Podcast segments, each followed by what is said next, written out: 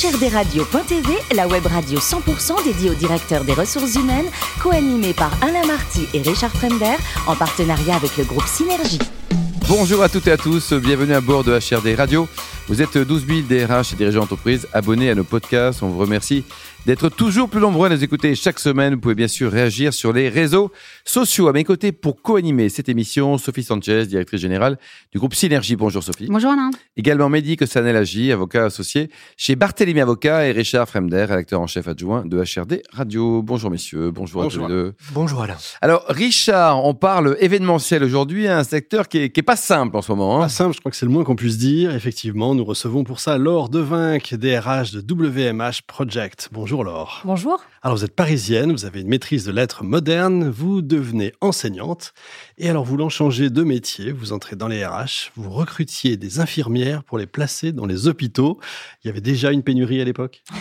Oui, c'était déjà compliqué effectivement. Et oui, c'est comme ça. Après cinq ans, vous intégrez une agence d'événementiel qui remporte un super appel d'offres, d'où développement, donc création de postes RH. Exactement.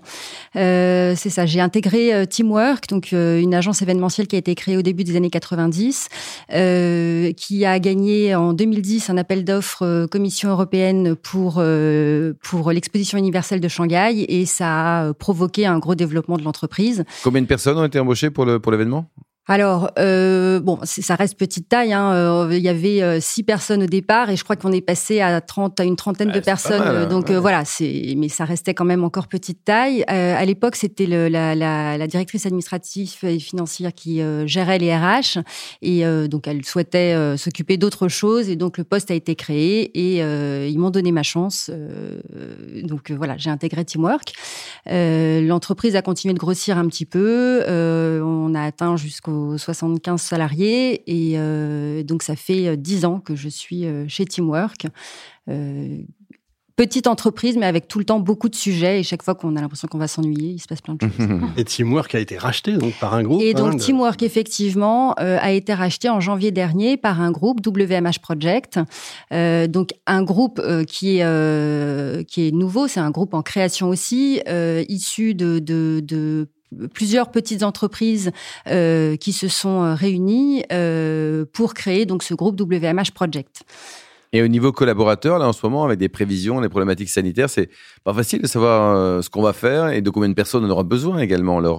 Alors c'est très compliqué, d'autant plus que euh, l'automne a été euh, spécialement actif. Hein. Il y a eu vraiment une très très grosse activité, donc on a beaucoup beaucoup euh, embauché.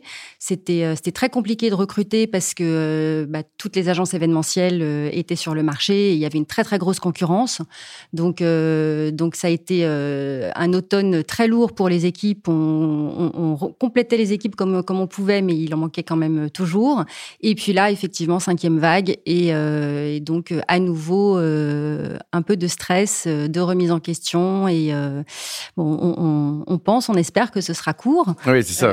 Voilà. Oh, le gouvernement est là, ils font gagner des choses pas mal dans l'événementiel depuis le début de la crise. Alors, hein. sans le gouvernement, effectivement, je pense qu'on hmm. on ne s'en serait pas sorti. très honnêtement, ça nous a sauvés. Enfin, toutes les agences et surtout, effectivement, les agences de petite taille, parce qu'on a eu accès à des aides que les très grosses agences n'ont pas forcément eu. Donc, nous, on a, on a pu bénéficier effectivement du, du chômage partiel avec des taux assez intéressants. Euh, il y a eu euh, enfin, pas mal d'autres aides. le job a été fait, quoi. Oui, honnêtement, euh, on a réussi à maintenir euh, à peu près tous les salariés. Euh, enfin, et enfin, ce qui était important en plus pour nous, parce que toutes les agences de, de, du groupe WMH ont aussi une particularité, c'est qu'on a énormément de postes fixes. On a beaucoup de CDI ah oui. par rapport à d'autres agences événementielles qui fonctionnent beaucoup avec des free. nous, on a vraiment une base de CDI très importante, donc donc ça nous a particulièrement aidé et ça nous a permis de traverser cette période sans trop de dommages.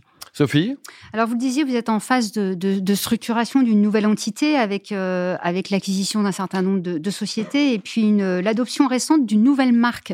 Alors, quelles, quelles sont les valeurs de cette nouvelle entité? Ah, alors ça, c'est toujours un grand sujet, les valeurs. Euh, c'est toujours un grand sujet parce qu'il y, y a, effectivement. Euh, alors la, question a, été posée euh, aussi beaucoup aux, aux, clients pour voir justement quelle était la perception qu'ils avaient de, de, de l'entreprise et finalement ce qui est ressorti, ça correspondait assez bien.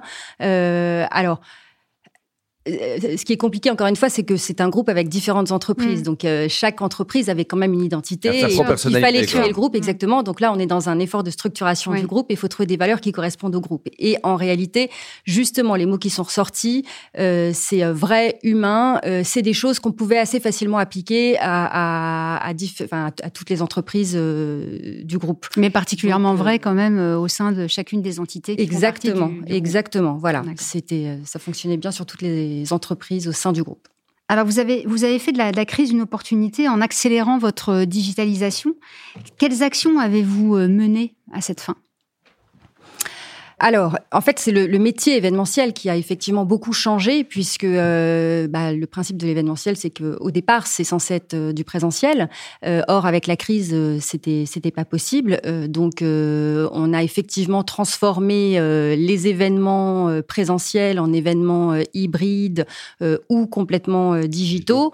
Ça a été une vraie révolution parce que, bah, au départ, les équipes considéraient que c'était pas forcément leur leur métier. métier, donc, ouais. ça a été un gros travail euh, au départ des managers pour comprendre exactement comment on pouvait transformer le métier pour continuer à travailler. Et, euh, et ensuite pour convaincre les, les équipes de, de faire cette transition, qui finalement s'est faite assez bien et très rapidement, hein, parce qu'on n'a pas eu le choix et en très peu de temps euh, ça s'est fait. Euh, donc euh, il y a eu beaucoup d'auto-formation parce qu'on a cherché des formations, mais ça n'existait pas en réalité, c'était pas encore sorti des formations en événementiel qui permettent de digitaliser les événements, euh, ou en tout cas pas à l'échelle de ce qu'on faisait et pas. euh, Enfin, on, on trouve des formations, euh, certaines parties, certains axes, mais euh, au global, il y avait jamais ce qu'il fallait. Donc euh, les, les, les équipes se sont euh, beaucoup plongées toutes Ouais. seules et auto-formées. Et, euh, et bon, honnêtement, elles s'en sont super bien sorties. Bah, Mais il y avait quoi des, des salons organisés, des e-salons organisés, des salons digitaux? Ouais, alors euh, oui, alors il y a, enfin, on organise des événements de tout type. Hein, Eh oui. donc euh, il y a et de, Séminaires, de- congrès. séminaires, congrès, mais aussi euh, foires, expositions. Euh, donc ça c'est encore plus difficile. Euh, donc il y a, il y a effectivement euh, des, des événements. euh, alors au niveau des salons, euh, il y a des, des salons virtuels euh, complets avec des Ça plateformes marche bien, ça les clients sont contents? Bon, ça remplacera pas le présentiel. euh, C'est bien de toucher un peu quand même. hein. Euh, Ouais. c'est, c'est, on a un peu l'impression d'être dans un jeu vidéo. Ouais. Hein, euh, et d'ailleurs, quand on n'a pas l'habitude des jeux vidéo, euh, on se prend un peu tous les murs.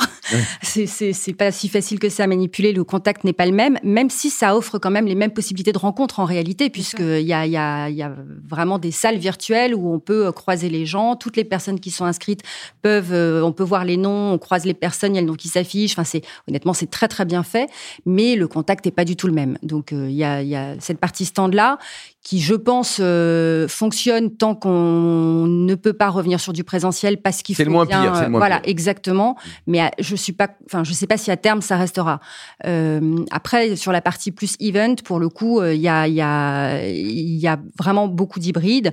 Donc, c'est-à-dire qu'on fait des plateaux télé avec des personnes, avec des personnes en présentiel, des journalistes, des, des, des intervenants en présentiel, et c'est rediffusé euh, partout, euh, alors partout en France, partout dans le monde, en fonction des événements, c'est très variable, mais mais bon. Donc, euh, et ça, pour le coup, je pense que euh, c'est peut-être quelque chose qui va rester. On, on récupérera évidemment du présentiel, mais l'hybride, euh, c'est forcément quelque chose qui restera parce que ça, ça, ça convient bien aussi aux préoccupations RSE. L'événementiel est assez consommateur de plein de choses et donc ça permet de limiter notamment les voyages. Bien sûr, Voilà. ouais. Alors, dernière question pour moi. Je crois que vous êtes euh, un des, des nouveaux locataires de la tour Alto, cette dernière, dernière tour qui a été achevée l'année dernière euh, sur le site de la Défense. Exactement. Alors, comment se passe, euh, comment s'est passe- passé votre emménagement et, et- et ça donne quoi ce nouveau contexte immobilier? Vous êtes à quel étage déjà? On est au 22e étage. 22e. Euh, ce qui est fantastique parce qu'on est juste en dessous de la salle de sport du 23e étage, avec un accès direct personnel euh, du 22e au 23e. On a un C'était le hasard ou c'était exprès? Je pense que c'était un petit peu fait exprès. enfin, je, je, je sais pas. Pour être honnête, je, je, je n'étais pas au, dé- au départ, puisque moi, au, au départ, j'étais euh, de, Oui. de l'entreprise Teamwork qu'on a été acheté en janvier. Le temps que ça se fasse, euh, voilà, je, je, n'ai pas été euh, euh, dans le dans le, le secret Dans de- du début du déménagement. J'y étais après. Donc après, c'est- c'est honnêtement la tour est magnifique et les locaux sont sont magnifiques. C'est là, pour le coup, sur le plan culturel des différentes entreprises, donc il y a, trois agences qui ont emménagé là, puisque le groupe est donc c'est il y a différentes agences qui sont réparties. Enfin, il y a, y a un site à Paris, un site à Gennevilliers, il y en a à Bordeaux, à Lyon, et il y a une agence qui a été rachetée récemment à Bruxelles, une agence de RP à Bruxelles. Donc là, Tour Alto, il y a 140 salariés euh, qui, euh, qui, euh, qui, qui, représentent euh, donc trois, trois agences.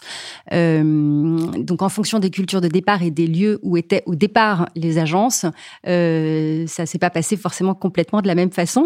Ah d'accord. donc voilà, mais après la communauté, la réunion des, des communautés. alors, alors pour le coup, je pense que dans le, enfin l'objectif aussi de réunir tout le monde de Tour Alto, c'était aussi de réunir les collaborateurs et dans cette exercice de, de, de, cohésion et de création de groupe, c'était important justement d'avoir euh, les, enfin, les collaborateurs des différentes agences ensemble au même niveau. Donc ça, c'était euh, c'était vraiment important et ça, ça a plutôt plu et ça a plutôt été euh, été bien apprécié. après, évidemment, il y avait il y en avait certains qui étaient déjà dans un à Courbevoie, dans des dans des petites tours et donc bah pour eux c'était plutôt mieux parce que c'était plus accessible en métro. Enfin, il y avait des avantages, voilà. Il y en a d'autres qui étaient en plein cœur de Paris et bon, l'idée de partir ah, à la défense moins content. C'est le choc des cultures, donc euh, c'était. Euh, mais salle de sport quand même. Hein. Mais salle de sport quand même. Euh, non, et puis c'est une tour euh, pour le coup hyper RSE. Tout est fait en fonction de la RSE. Je crois que c'est la tour la plus RSE d'Europe. Donc donc voilà, il y avait pas mal d'atouts qui ont été reconnus et ça ça a été ça a été bien pour les pour les pour les convaincre mais mais bon les déménagements c'est quand même toujours toujours compliqué au niveau RH et voilà c'est Mehdi vous avez déménagé, vous aussi, d'ailleurs, Barthélémy hein On a déménagé, au 58 avenue Marceau. Ça se passe très, très bien. Oui, il n'y a, y a pas de tour, il n'y a pas de salle de sport. On n'a pas de 23e euh, étage, mais on a une terrasse incroyable. Vous êtes dans une activité ultra impactée. Ça fait 24 mois que vous jouez le rôle de chef d'orchestre de l'organisation. C'est quoi le challenge de 2022 après tout ce qu'on a vécu, après tout ce que vous avez vécu? Vous avez trois heures. Question piège, oui. Alors, euh, effectivement, euh, les deux dernières années ont été extrêmement compliquées. Euh, on a réussi à, à, à, s'en sortir. Euh, là, on est dans une phase de, de, de création de, de, de groupe et le, le, le challenge, c'est de, réussir à créer justement ce, ce, ce groupe euh, et à lui donner de la force dans cet environnement-là. on espère encore une fois que là, ça sera relativement court et donc voilà, on, on, on reste de toutes les façons toujours hyper vigilant. C'est un métier qui est complètement mouvant en permanence, donc euh, euh, on est, euh, on a l'habitude de s'adapter. ça fait partie de, de, de bah, des caractéristiques des opérationnels et donc des RH aussi, puisque, enfin voilà, nous on est, on est collé au métier, hein, donc on, on s'adapte tout le temps. Donc alors, dites-nous, le plus haut métier du monde, justement, c'est DRH ou archéologue? Oui, alors effectivement, archéologue, ça a été un. Indiana Woman. Exactement. non, oui, archéologue, effectivement. Bah, j'ai fait des études de lettres, mais j'ai euh, j'ai longtemps hésité entre histoire de l'art et lettres. Finalement, je suis allée vers les lettres euh, et j'ai adoré, mais euh, j'ai toujours gardé ce, ce, ce, goût pour l'histoire de l'art, effectivement, et, et l'archéologie. Et bon, je, je il y a plein de sujets qui m'intéressent et je pense que j'aurais pu être très heureuse là-dedans aussi, mais je suis ravie là où je suis. Et, et parmi ce qui vous intéresse, c'est aussi travailler le cuir. Exactement. J'ai découvert ça un petit peu par hasard. Ah, le cuir des collaborateurs, le vrai cuir. Non, le vrai cuir. Oui, le vrai cuir. J'ai découvert ça un petit peu par hasard et c'est quelque chose qui me plaît euh, particulièrement. Et vous faites quoi des, des, bracelets des, Je fais euh, des bracelets, des boucles d'oreilles, euh, des, des, petits portefeuilles, des petits porte-cartes. Ah voilà. Alors, j'en fais plus trop en ce moment parce que je, manque un petit peu de temps. Ah bah oui. Mais en revanche, oui, oui, c'est. Bah dans l'ascenseur, quand vous montez au 22e étage, vous avez le temps de préparer non, un il va très très vite l'ascenseur il va très très vite l'ascenseur. Bon, alors côté vin, vous aimez bien la Bourgogne? Oui, effectivement, je préfère les, les vins de Bourgogne. Blanc, rouge ou les deux, mon commandant? Euh, Alors, les deux. Bon. Euh, les deux. Euh, de plus en plus euh, le blanc, mais, mais a priori les deux quand même. Ça dépend avec quoi on le met. Et pour terminer, vous soutenez les causes caritatives au humanitaires? Alors à titre personnel, euh, oui, effectivement. Bah, je pense que c'est important que, que, tout le monde s'implique euh, un petit peu. Donc, euh, et c'est toujours très difficile en revanche de choisir quelle cause parce qu'il y en a tellement des importantes que c'est toujours compliqué. Donc nous on a choisi MSF parce qu'on se dit que c'est un petit peu large et que ça couvre beaucoup de choses. et au sein de l'entreprise aussi, c'est quelque chose de d'important et, et on, on, a aussi des, des causes effectivement qu'on soutient au sein du groupe et puis au sein de différentes unités, enfin différentes entreprises euh, plus particulièrement aussi. Donc oui, c'est actif, quoi. C'est bien. C'est assez actif. Je pense qu'il faut. Merci beaucoup. Alors, merci également à vous, Sophie, Richard et Mehdi. Fin de ce numéro de HRD Radio. Retrouvez toute notre actualité sur nos comptes Twitter, LinkedIn et Facebook. On se donne rendez-vous jeudi prochain, 14h précise, avec un nouvel invité.